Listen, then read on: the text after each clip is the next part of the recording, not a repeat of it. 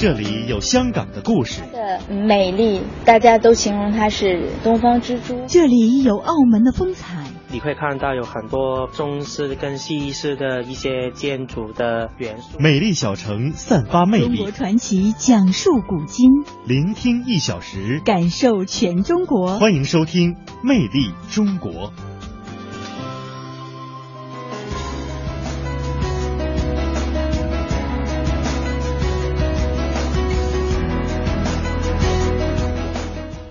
的，听众朋友，大家好，聆听一小时，感受全中国，欢迎您锁定收听正在为您播出的来自于中央人民广播电台华夏之声的《魅力中国》节目。各位好，我是雷鹏。大家好，我是宋雪。节目的一开始，还是先来为您介绍一下今天节目当中各位会听到的主要内容。首先来关注一下广州国际龙舟赛在本周六开赛，深圳的大型公益文化活动戏曲交响乐开锣。魅力新闻点点听为您介绍更多发生在华夏大地上的魅力新闻。木偶戏是中国一种古老的民间艺术，它具有强烈的民族风格和浓郁的生活气息，也是中国乡土艺术的瑰宝。中国传奇今天向您介绍福建漳州布袋木偶戏这一国家级非物质文化遗产的独特魅力。魅力小城带您游江南，到这有浓郁文化氛围和现代化气息的小城南浔，去寻找属于这座小镇的独特魅力。中国采风跟随记者燕玲畅游锦州，行走这座美丽的滨海城市。感受一下这里独具一格的自然风光和历史文化。好的，魅力中国首先走进今天的魅力新闻点点听。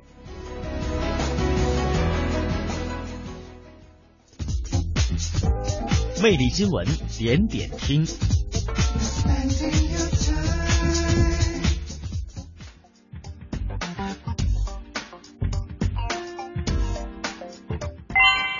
好的，魅力新闻点点听，今天第一站我们关注广东。来，首先关注一下二零一四年广州国际龙舟邀请赛将在六月七号，也就是本周六，在中大北门广场到广州大桥之间的珠江河段举行。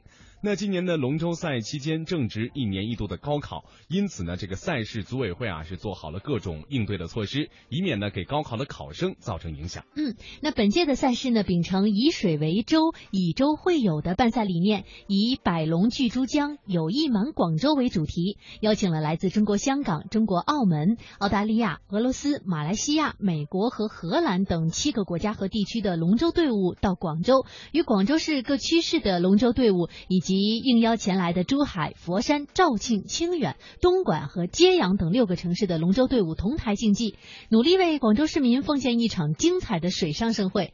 届时呢，将会有一百零三条龙舟参赛，分别会参加传统龙以及标准龙舟、彩龙和游龙这四个项目。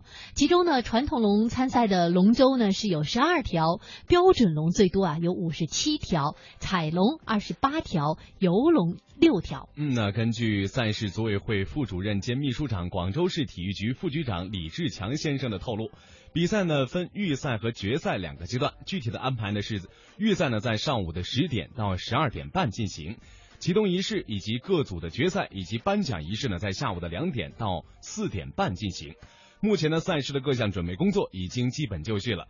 为了确保比赛的顺利进行，比赛航道的水域呢会实行封航，封航的时间呢是在六月七号的早上八点到下午的五点。那希望广大的船只注意了。好的，那接下来呢，我们一起依然是在广东，要到深圳了。由深圳市委宣传部、深圳市文体旅游局主办，深圳戏院承办的首届大型公益文化活动——戏曲交响乐聆听经典开幕音乐会呢，演出将会在六月七号的下午在深圳戏院举行。届时呢，将会由深圳交响乐团以交响乐的形式来为大家演绎《红色娘子军》《红湖赤卫队》《江姐》以及《阿依达》等经典的戏曲选段。预计呢，二零一四年本项目呢将会演出二十场。嗯，那根据承办方深圳戏院的负责人介绍呢，中国戏曲从昆曲起呢已经走过了六百多年的历史了，具有悠久的历史传统以及独特的艺术魅力，也是我国传统文化的重要组成部分。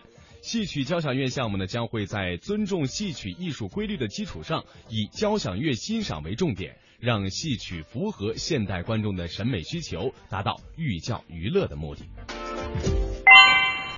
好的，魅力新闻点点听的第二站，我们北上来到吉林。十多年前呀，有几位美国的学者呢来到吉林考察。那吉林市满族文化研究会啊，赠送他们了几张满族的剪纸。美国学者呢，深深的被美丽的构图还有非常奇妙的风格所折服了。而当听说这些作品啊，都是都是出自一位双手生满老茧的普通农民的时候，也不禁对他竖起了大拇指啊，连连的感感叹说：“这个中国人了不起。”嗯。那么这位农民呢，就是现在已经被命名为了中国民间文化杰出传承人的吉林省著名满族艺术家关云德。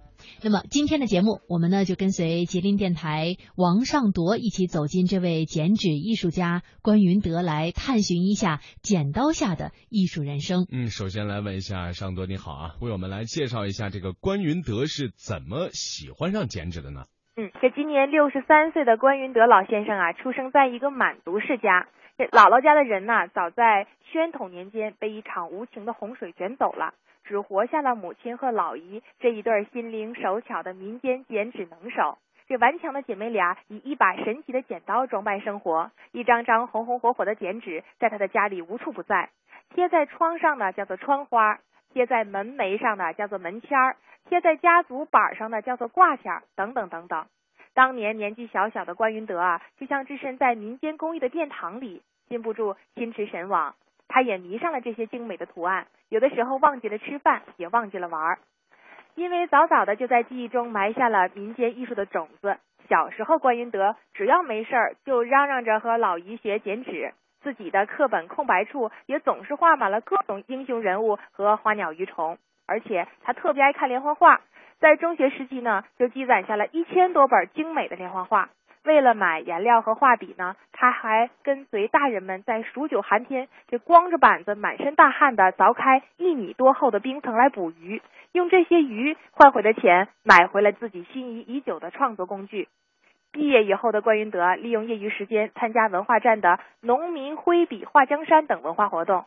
当年他创作的一组八幅剪纸的八字宪法放光芒，还获得了奖项，并被刊物登载。嗯，那刚才了解了一下关云德老师非常的不容易，也是通过自己的努力啊。那想问一下关云德老师的这个剪纸作品具有怎么样的一个特点呢？嗯。数年来的辛勤创作，关云德的满族剪纸已经成为了一个著名的文化品牌。他的作品主要特点就是比较古朴苍劲，选材呢多为满族古老的生活习俗和天地万物自然风貌。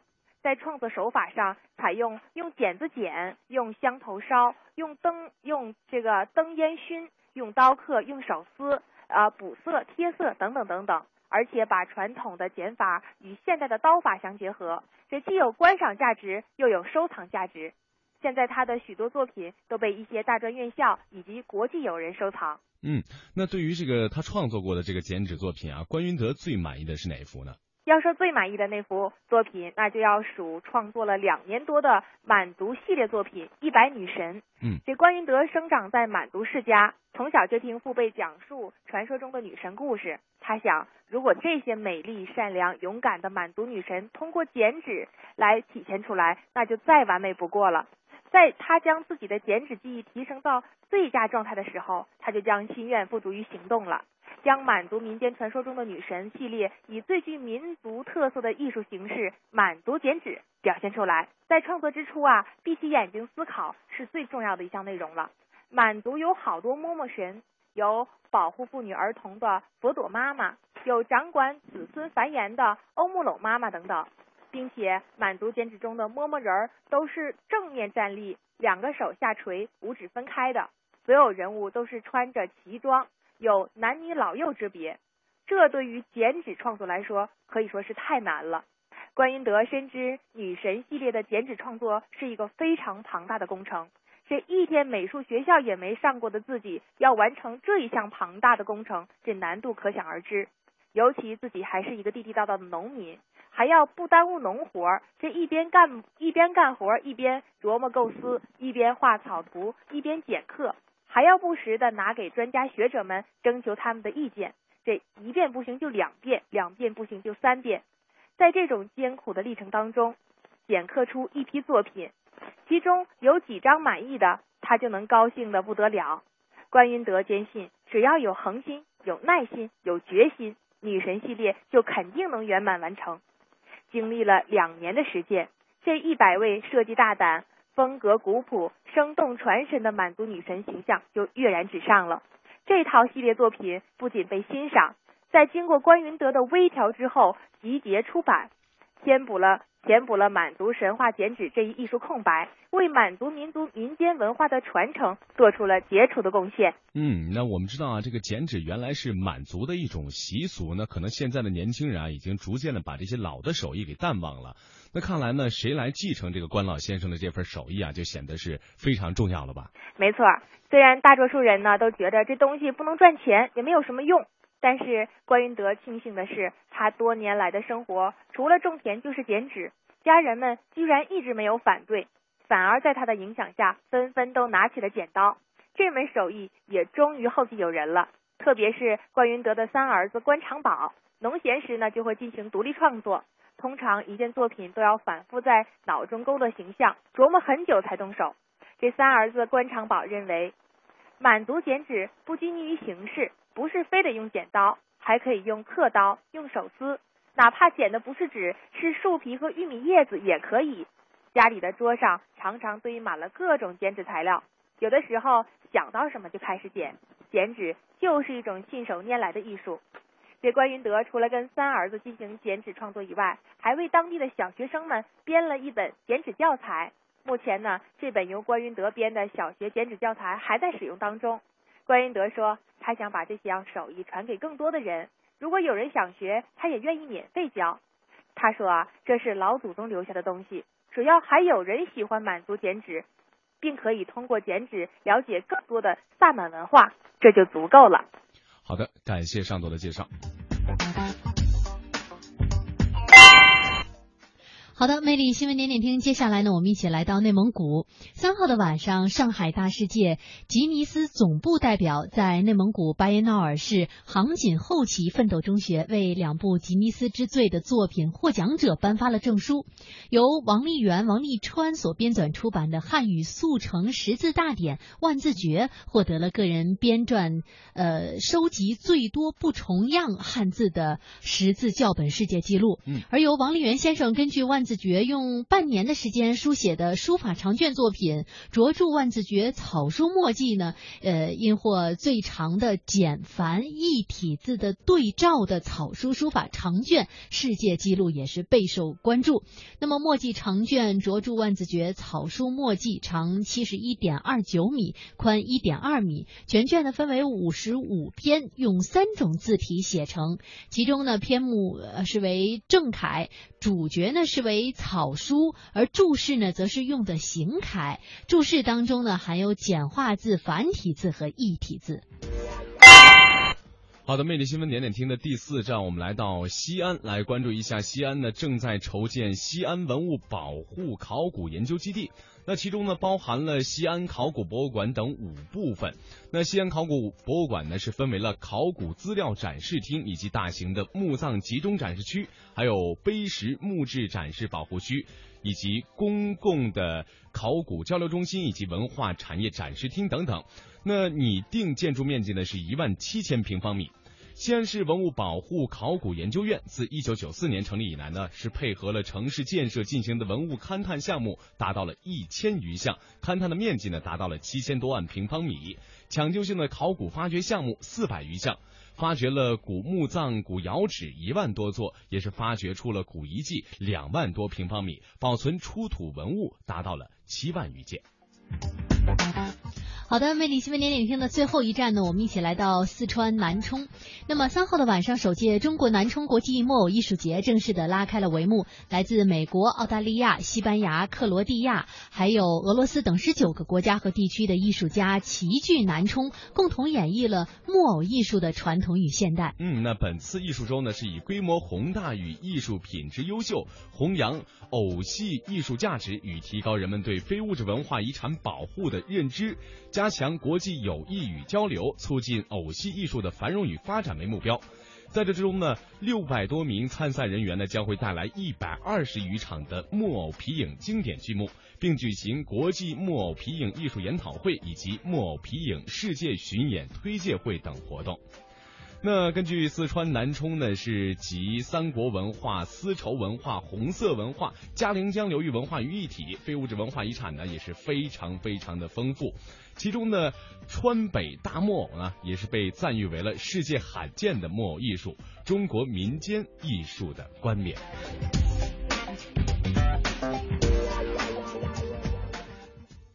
张开耳朵，用听觉感受，用听觉感受文化中国，活力中国，绿色中国，传奇中国，科技中国。华夏之声，魅力中国。华夏之声，魅力中国。中国传奇。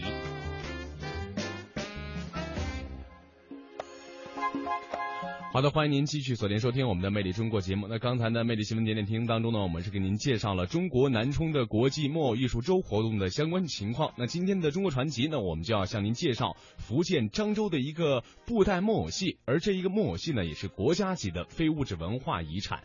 那我们今天呢，就一起带您了解福建漳州的布袋木偶戏。锣鼓咚咚响。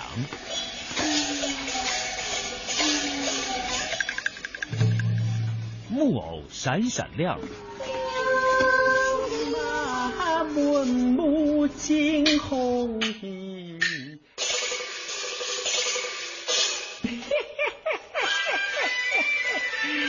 春公子，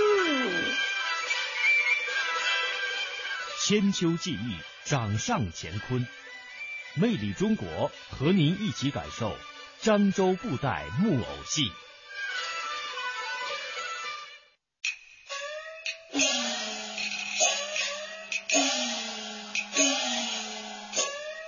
锣鼓咚咚响，木偶闪闪亮，台下人头动，陶醉一大片。搬一张小板凳，坐到庙口搭台的楼下，台下是隐隐翘首，看着演员们拿着手掌般大小的布袋戏偶，表情一致；台上是或唱或跳，或打或闹。这种场景在福建漳州曾经随处可见，也是老百姓们最喜欢看的戏曲节目。从古至今，有一批这样的戏剧名角儿，他们从来不面对观众，他们依靠自己的傀儡表情表意完成整场的演出。这些傀儡就是一个个栩栩如生的木偶。木偶们夸张的表演技艺、拟人的表现手法，紧紧地抓住了观众的审美需求。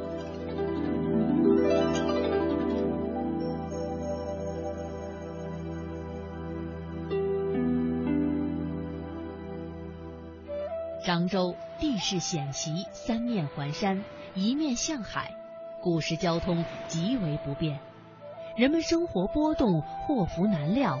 曾经被称为张力之地，因而敬天礼神、崇鬼上巫之风极盛，所以古老神秘的傀儡戏早就在民间广泛流传。漳州布袋木偶戏又称景戏、纸花戏、掌中戏，是傀儡戏剧种之一。漳州布袋木偶戏是由木偶表演。剧目、音乐、木偶制作、服装道具、布景组合而成的一种综合性的艺术。而有关于布袋戏的起源，说法不一，归纳起来，时代大约都是十七世纪的明朝，创始人是一位落地的秀才，创造了一种隔帘表鼓的戏曲。而相传有一则这样的故事。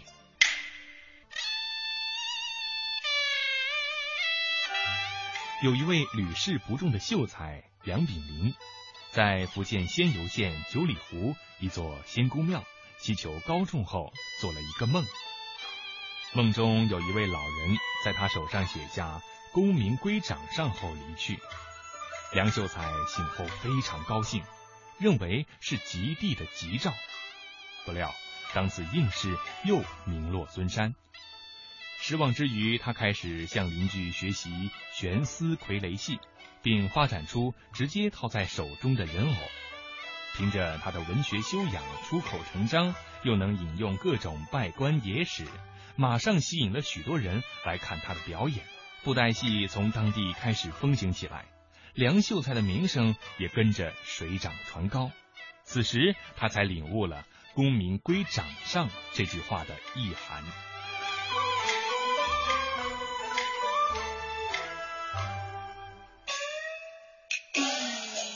而有关于布袋戏名字的由来，民间还有着一种传说。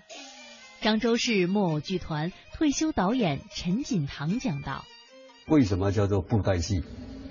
那么传说在明朝漳州南门外有一个秀才，落地秀才，后来呢去教书，但是他对当时这个考考察的制度不满，所以老是落地，所以他不满。”以后教书的当中呢，在带那个小孩子到田里面去过稻稻麦的时候，发现在田里面有一种土的圆圆的，小孩子把它弄下来，弄在头部，这样当木偶在耍，然后让他想起来说，哎，这个可以作为一种宣传的东西，然后他就写一些本子，就是对当时的这个考察啊、什么贪污啊、什么这些东西，让小孩去演，然后呢。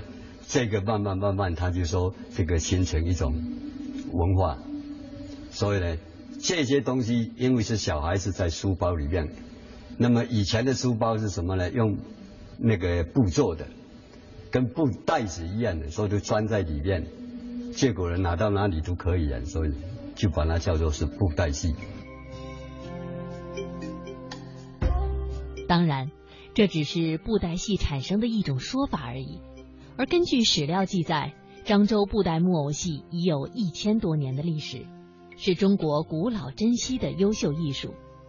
公元一一二七到一二七九年兴盛于漳州，公元一六四零年流传到广东、台湾和东南亚一些地区。十九世纪以来，漳州各地大量出现专业布袋戏班社。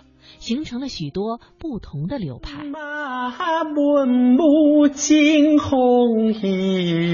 我们现在听到的就是漳州布袋戏丑角的表演。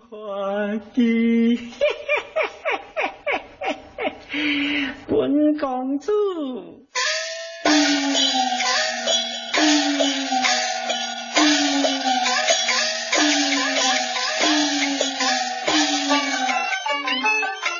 木偶本身是没有生命的，但是通过木偶表演艺人灵巧的双手，木偶就有了灵魂。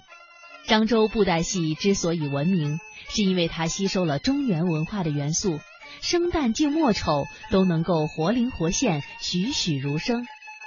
布袋木偶是所有木偶戏中体型最小的，但是它却有着很强的表现力。耍木偶的艺人站在帘子的后边。通常要扮演多个角色，掌握各种行当的道白和唱腔，以及不同的声调技巧。那我们布袋戏，你是武生，待会儿下来你又要是青衣，又要是来了，你又要表演啊，女的你要来几下啊。那我们是只有手指的表演，人躲在幕后，人家不知道到底这是谁啊啊你。只要你把它演得像啊，你小丑你就演出小丑的样啊，这个老人你就老人的样啊，所以呢，呃，我们会有个好处，就是说，你演员可以不断的变化木偶，人家认不出来，只要你把它演好。锣鼓咚咚响。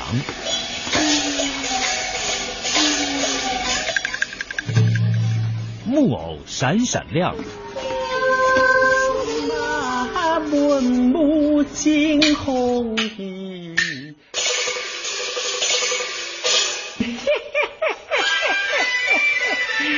本公主，千秋记忆掌上乾坤。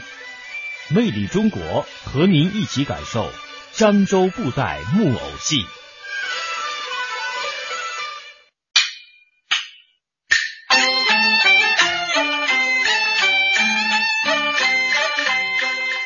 这样清脆的锣鼓点陈锦堂已经听了六十多年。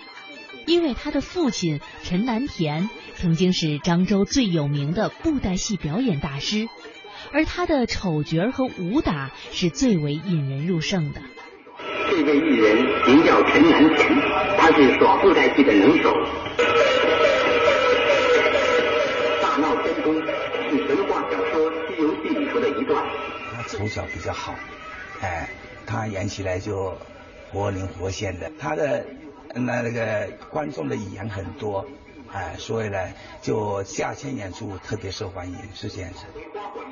他主要是说在打的方面呢是比较有历练。两个不同的人物性格呢，也演得很好。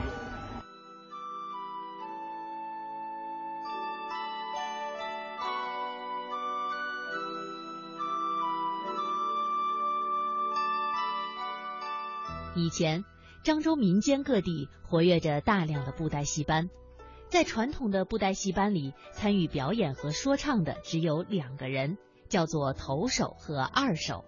二手只操作比较不重要的戏偶，头手则是包办了大部分的操作木偶。除了生旦净末丑等不同角色的表演以外，还要兼唱念道白，可以说是布袋戏班的灵魂人物。而陈南田就是当时闽南一带著名的布袋戏投手。曾经的布袋大师，却有着流离失所的成长历程，而正是这样的经历，成就了日后的陈南田。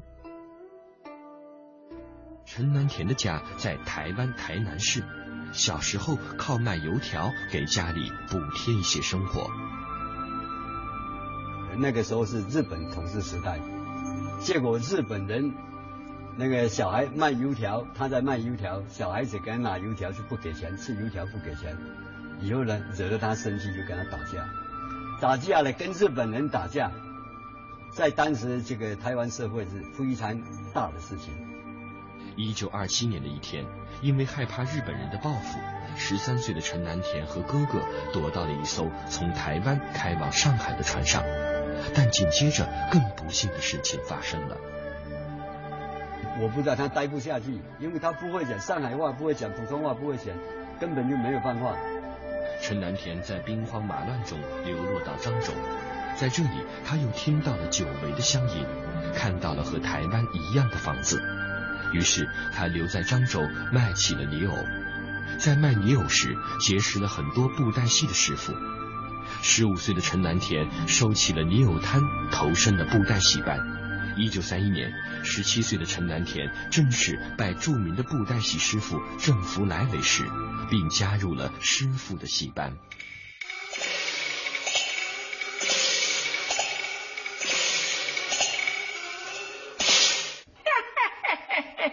我是一瓢大闺女，也是心胸。郑福来就这个特点，大本戏、两本戏，比如少林寺，一演就好几个月啊。那么另外他比较有名的就是那个叫坠子戏。就现在说叫做折子戏、闹剧、喜剧这一类的，什么画竹篙了，从头上画一根竹篙出来了，都是一很多这个喜剧，而且是用闽南的方言来讲。北国的雪，南疆的风，草原上回荡着悠扬的马头琴声。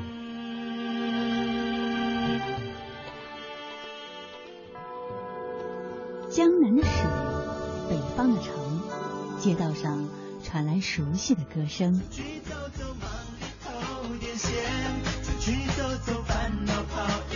这里是华夏之声台的《魅力中国》，欢迎继续收听。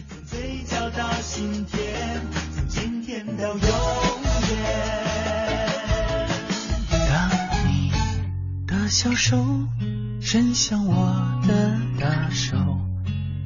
您的爱是孩子们书桌上的一份午餐，您的爱是孩子们遮风挡雨的一件衣服，您的爱是孩子们放心乘坐的校车，您的爱是引领孩子们通向未来的希望之路。您的一点点付出，就能成全孩子的未来。关注贫困地区的孩子，把爱送到他们手中。生命里的感动，来自一点一滴。最喜欢做的事，就是惦记着你。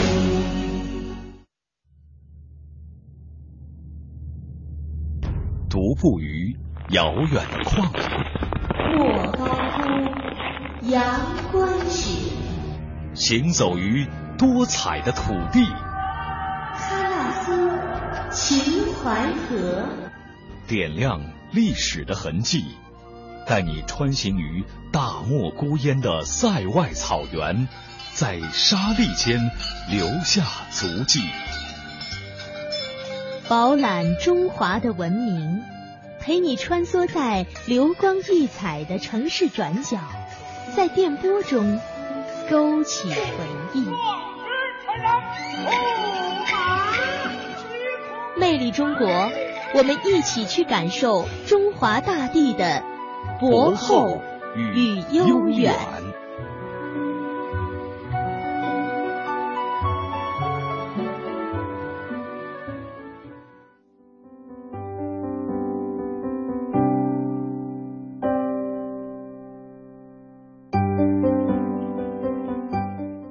小时，感受全中国。欢迎您在半点宣传以及广告之后，继续锁定收听来自于中央人民广播电台华夏之声为您送出的《魅力中国》节目。各位好，我是雷鹏。大家好，我是宋雪。那《魅力中国》的下半时段呢，魅力小城会带您游江南，到有着浓郁文化氛围和现代化气息的小城南浔，来寻找一下属于这座小城的独特魅力。嗯，节目最后的中国采风呢，我们将会跟随华夏之声台的记者燕玲去畅游一下锦州，行走在这座美丽的海滨城市，感受这里独具一格的自然风光和当地的历史文化。嗯，那接下来就一起走进今天的美丽小城。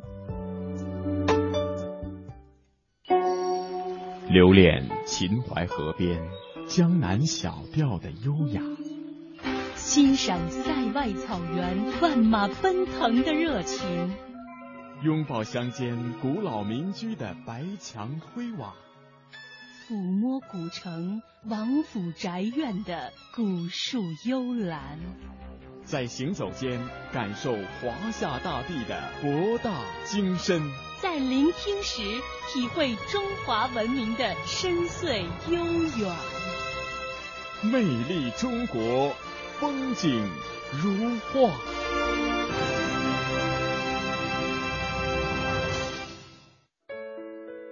小体现精致，小会拥有无穷魅力。中国的许多小城里蕴藏丰富的故事，魅力小城。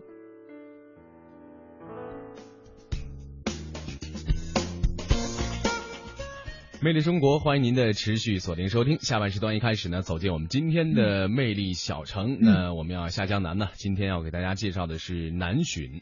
说到南浔啊，它是位于湖州市的东面，与江苏省吴江县交界，历史悠久，经济也是非常发达。当地呢人文荟萃，环境优美，名胜古迹众多。在明清时代啊，就是一个非常典型的江南水乡名镇和一个旅游胜地了。嗯，是的，在明万历年到清代的中叶的时候，呃，蚕丝业、手工业和缫丝业的兴起以及商业的发展，为南浔经济繁荣鼎盛时期。而镇上的一些巨富豪绅啊，几乎都是靠着经营蚕丝业发迹，俗称呢四象啊，八牛七十二只金黄。黄狗，嗯，而在民间呢，则是有湖州一个城不及南浔半个镇的说法。哎，非常之富啊！那其实这个江南水乡的南浔呢，不仅是外表美，而且呢，非常的内秀，那富有非常浓郁的文化气息，也是一个旅游小憩的圣地。嗯，今天的魅力小城呢，我们就跟随记者游游江南，到着浓郁文化氛围和现代化气息的小城南浔，去寻找这座小镇的独特魅力吧。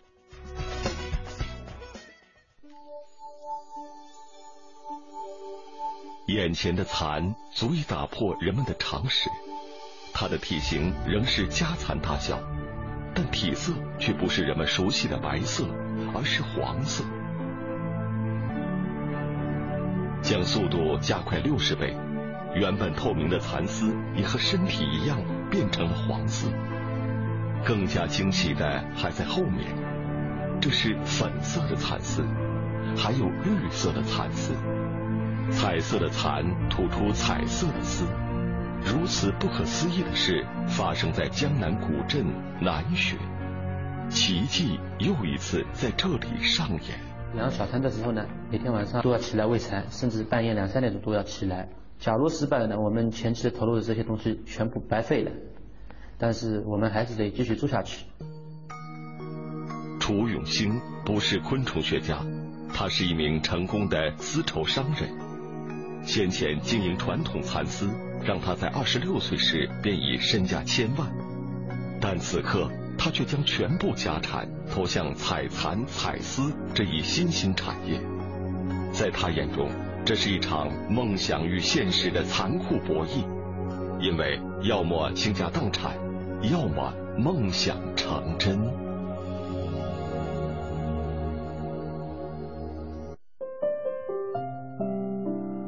永兴的家乡是浙江省北部一个名叫南浔的古镇。今天了解古镇的人很少会轻视它，因为这里出产中国三分之二的地板和十分之一的电梯。南浔人都明白。只要将资金投向这两门红火的产业，将会赚取巨额财富。但年轻的楚永兴却出人意料的选择了已是冷门的蚕丝业。小桥流水，亭台楼榭，在古镇的中心，一切依然维持着一百年前的模样。在很多人看来，选择冷门的楚永兴，正是想找回一百年前的那个辉煌。因为这座古镇在当年正是因蚕丝而富甲一方、雄踞一地。这座张氏旧宅便是例证。对于这座宅院，沈家云倍加珍惜。十三年前，因为废弃太久，被称作“南浔活字典”的沈家云作为顾问负责修缮。修缮期间，几位法国朋友不经意的发现。让他大吃一惊。当时呢，我们正在清理，但是我还没清到这个这个部位。然后呢，就把这些东西，他们全部把它拿开，拿开来，古代发现，在这个时候，当时上面都是风景油画，而且他说这是都是法国有名的画家画好以后才复制上去的。所以他们呢，马上毫不犹豫的把手里这个口袋里拍拍拍着手炮，啪啪的在上面擦。当时我在边上非常感动啊，是吧？这手炮就马上就擦了，然后呢，把这个相机。呃呃，录像机把它全部一遍遍把它拍下来。哎呀，我们在中国发现这个东西，真是一一一个奇迹。他说，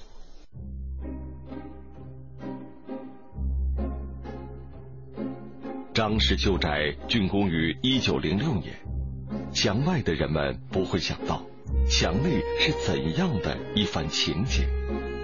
轻轻走进，宅院里已不是中式建筑，在洋楼的一层。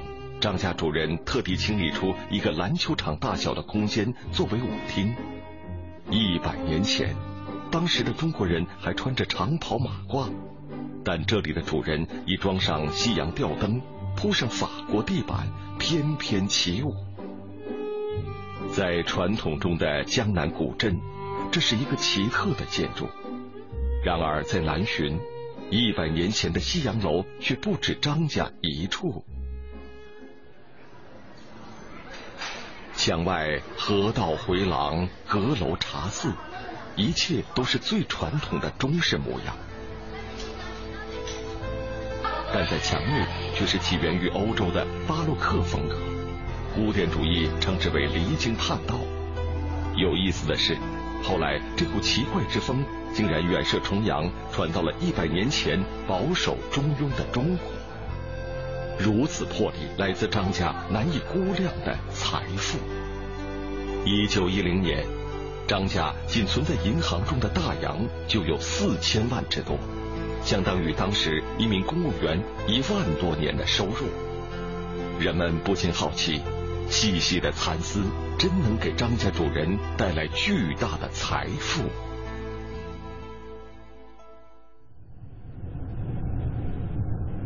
像古镇先辈一样，楚永兴每年都会往返乡下五次，春夏、早秋、中秋、晚秋，这是蚕茧收获的季节。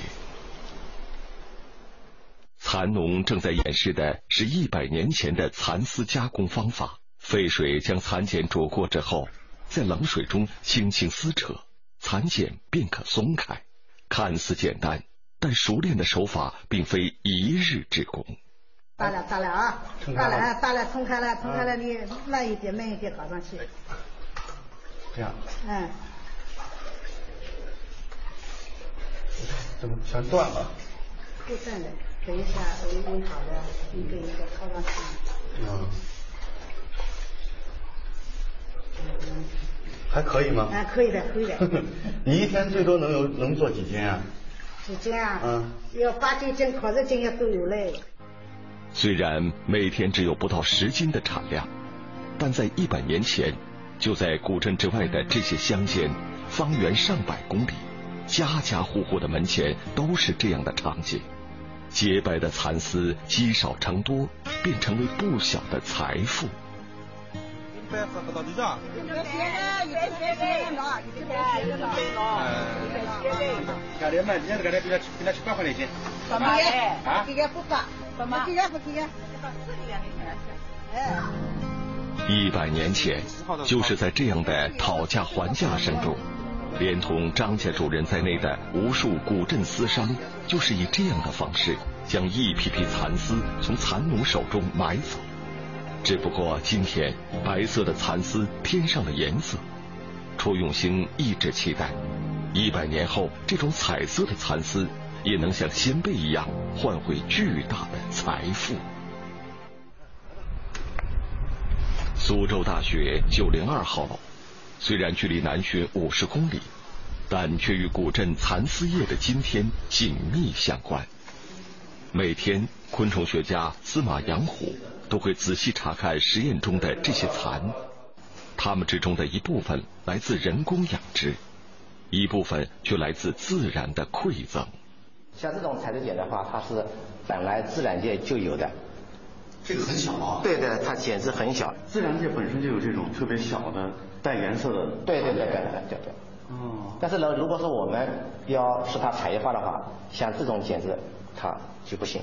产量。对，我们必须要不断的进行改良。啊，这是家产的。对，普通的白茧的茧子有这么大，那么它们两者之间差别非常大，是吧？那么如果说我们要使它产业化，就是要使它裁剪大小要跟它差不多。它要有它的颜色。对。它要有它的大小。是的。啊。彩色蚕茧是自然的馈赠，然而体格太小；白色蚕茧是历史的礼物，但却没有颜色。将两者合二为一，司马养虎持续二十年才研制成功。而楚永兴虽然没有等待太久，却是第一个吃螃蟹的人。多年来，因为传统蚕丝没有太多的利益，蚕农渐渐放弃这门古老的谋生方法。蚕农渐渐放弃这门古老的谋生方法。三年前。当楚永新迫不及待地从实验室取回半成品的彩色蚕种时，他想到的是古镇的命运。我们南浔古镇是靠蚕丝发展起来的，要是没有蚕丝，就没有我们南浔古镇的。要是这个蚕丝历史啊，到了今天断掉了，那是很可惜的。即使我不去做，也有别人会去做的。那么我刚好有这样一个养彩丝的机会。而且那个彩丝的那个经济效益呢又比较高，所以慢慢的做起来了。一百年前，传统的白色蚕丝为古镇先辈换来财富，而今天楚永兴的彩色蚕丝是否也能获得成功？他需要一场很特别的检验。桌上铜钱每一枚都在三十五克左右。走吧。虽然有更为精确的检测方法，但每到此时，楚永兴还是会重复祖辈的验丝方法。他要将铜钱连贯的穿在一根比头发还细的蚕丝上。第六个。第七个，第七个，呃，这还是第八。八枚铜钱，超过七两，在外人看来，若是如此之细的尼龙绳，也未必能承受得起这些重量。而那些特殊昆虫吐出的丝线，又如何能够承受得起？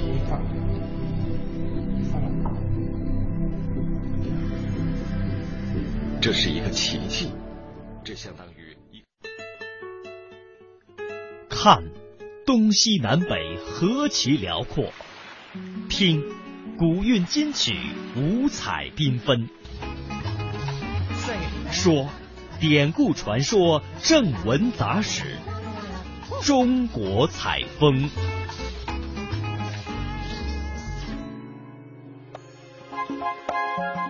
好的，欢迎您继续锁定收听华夏之声的《魅力中国》节目，来到我们今天节目最后的中国采风。那今天的最后的采风呢，我们将会跟随我们华夏之声的记者燕玲一起去畅游锦州，我们一起行走在这座美丽的滨海城市。在我国北方，有一座神奇的佛教名山，与南普陀遥遥相望，它是北普陀山。北普陀山最早最早以前的名字叫老母山。据传说啊，在这个辽代时期，这个大辽国的太子耶律倍被他弟弟耶律德光为了争夺这个，这里有国内现存辽代三大寺院之一，有世界最古老、最大、最精美的彩塑佛像群。宗寺也有三绝吧，一呢就是它这个古代的木构建筑，二呢就是它这种彩绘泥塑佛像，第三呢。木构梁架上辽代的彩绘是非常非常珍贵的。这里有中国专题性军事博物馆。解放战争期间，著名的辽沈战役在黑山打响了第一枪，激烈的战火点燃了新中国诞生的希望，也象征着辽沈战役三大阶段的辉煌胜利。那其中呢，五这三这个数字在我们整个展馆当中应用的是比较多的。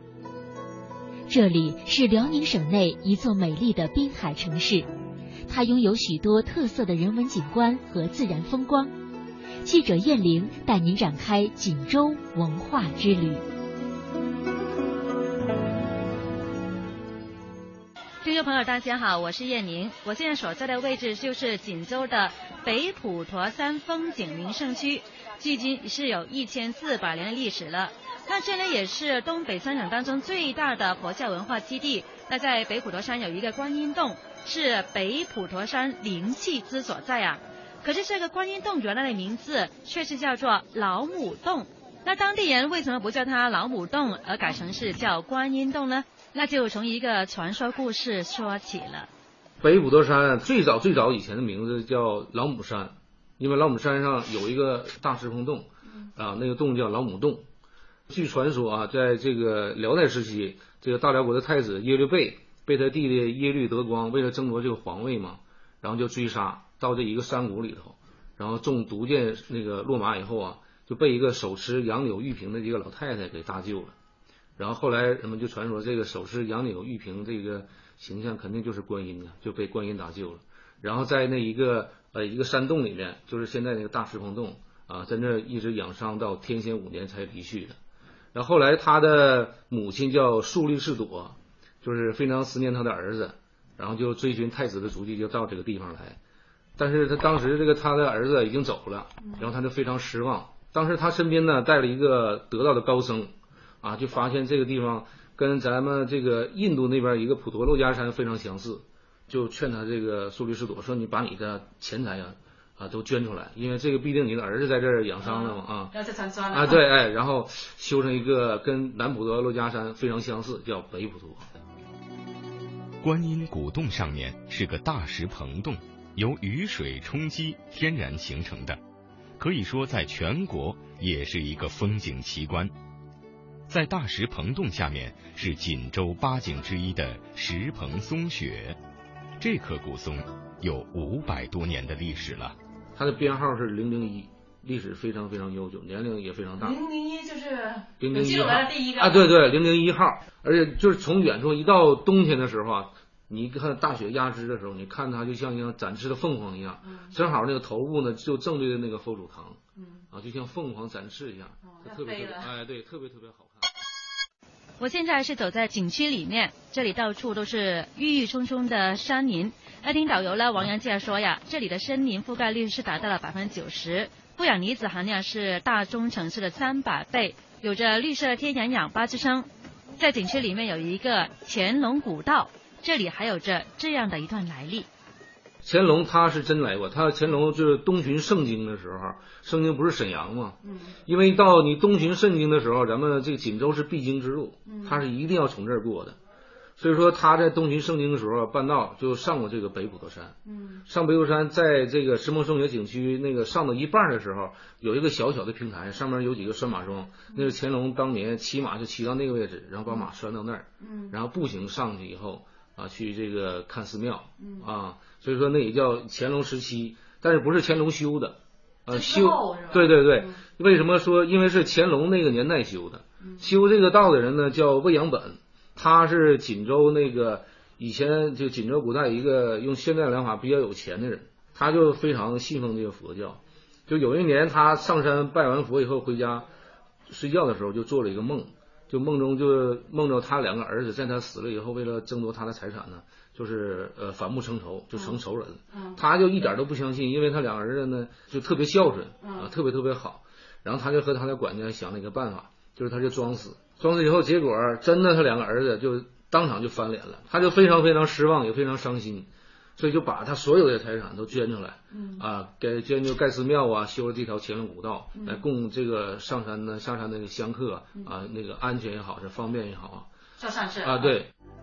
北普陀山景区共分九大景区，拥有十大珍奇异宝：一是千年古洞观音洞，二是佛家珍宝乾隆大藏经，世间仅存十部，有七部藏于地下；三是已经申请吉尼斯世界纪录的两大法器，直径一点二米的铜磬，直径一点五米的檀香木鱼；四是缅甸玉卧佛。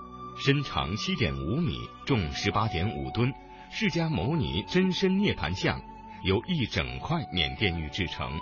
五是佛祖真身骨舍利，中国仅存四件。六是天然形成的珍贵树瘤熊猫像。七是东北三省最长的九龙壁。八是东北最高的四米整根的玉石龙柱。九是天下第一五百罗汉坡。十是东北最大的佛教建筑群。一二三，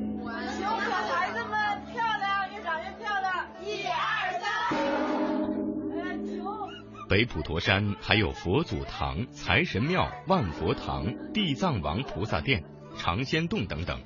石堂道院与北辰殿景区可以欣赏到三清殿、玉皇阁、慈航殿、六十甲子本命神。三霄殿等等浓厚的道教文化，万佛宝殿建筑风格是东北仅有的设计，中间的两根柱子是全部贴金的。景区的滑索是辽西最长的旱地滑索，乘坐索道可以观赏沿途的十五景观，直达主峰鸡冠山。导游王阳说，鸡冠山流传着这样一个传说故事。就是公鸡的鸡，啊鸡冠啊啊鸡冠子，因为在它那个山顶啊，有一个像呃从远处看有个像鸡冠子一样的那个一个大岩石，它那个相当于北普陀山景区的最高峰。原来那个山顶上啊，还有一个小凉亭叫望海亭，现在给扒掉了，扒掉了盖了一个老子的一个坐像。嗯。因为北普陀山这个景区它是佛道共住的一个山，嗯。就是道教在山底下，佛教在山顶上。这鸡冠山就是以前传说，这个山上啊有对母子在那住，然后但是山上呢呃有很多这个蝎子就祸害人，哦。然后他那个母子他因为养了一个大公鸡，有天晚上就听到这公鸡在叫，然后他俩出来一看，这公鸡正在跟蝎子精在那斗法呢，啊对斗法，然后后来这个公鸡就把这个蝎子给斗败了，然后是这个公鸡就为了保护这个母子，就化成一个呃鸡冠子一样，就在那山上。就那大石头啊，对对对，从此以后那山上就再也没有蝎子。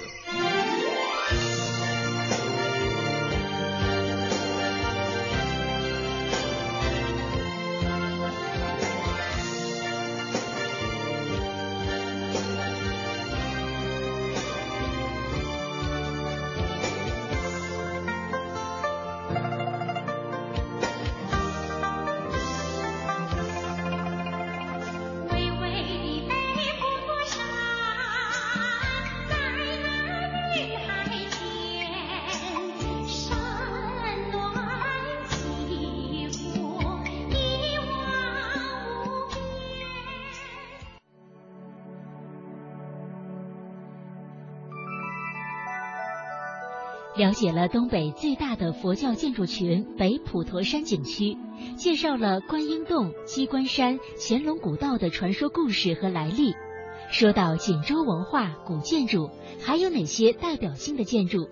欢迎继续跟随记者锦州文化之旅。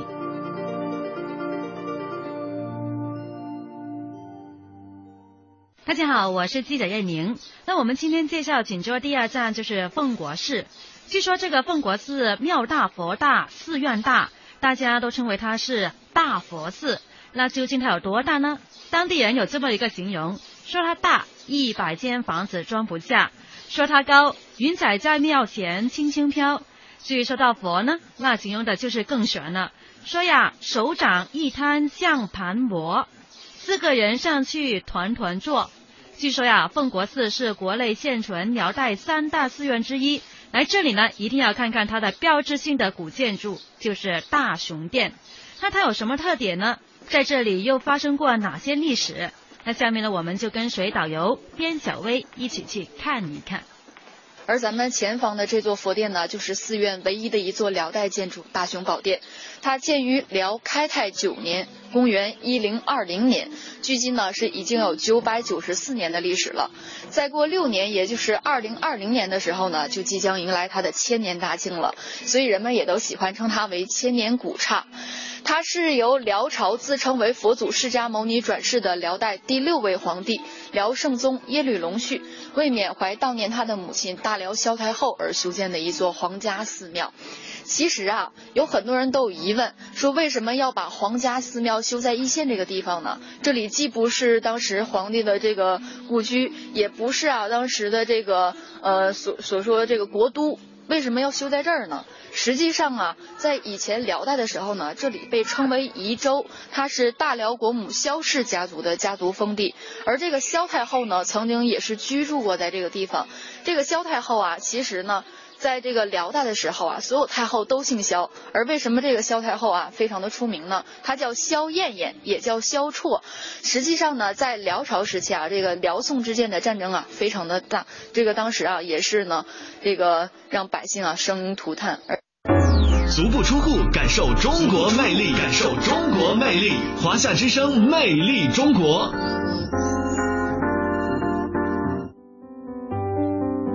好的，欢迎您继续锁定收听我们的节目。那明天的节目呢，我们将会继续跟随记者去畅游锦州。以上呢就是我们本期《魅力中国》的节目所有的内容了。主持人宋雪雷鹏，感谢您的收听，再见，再会。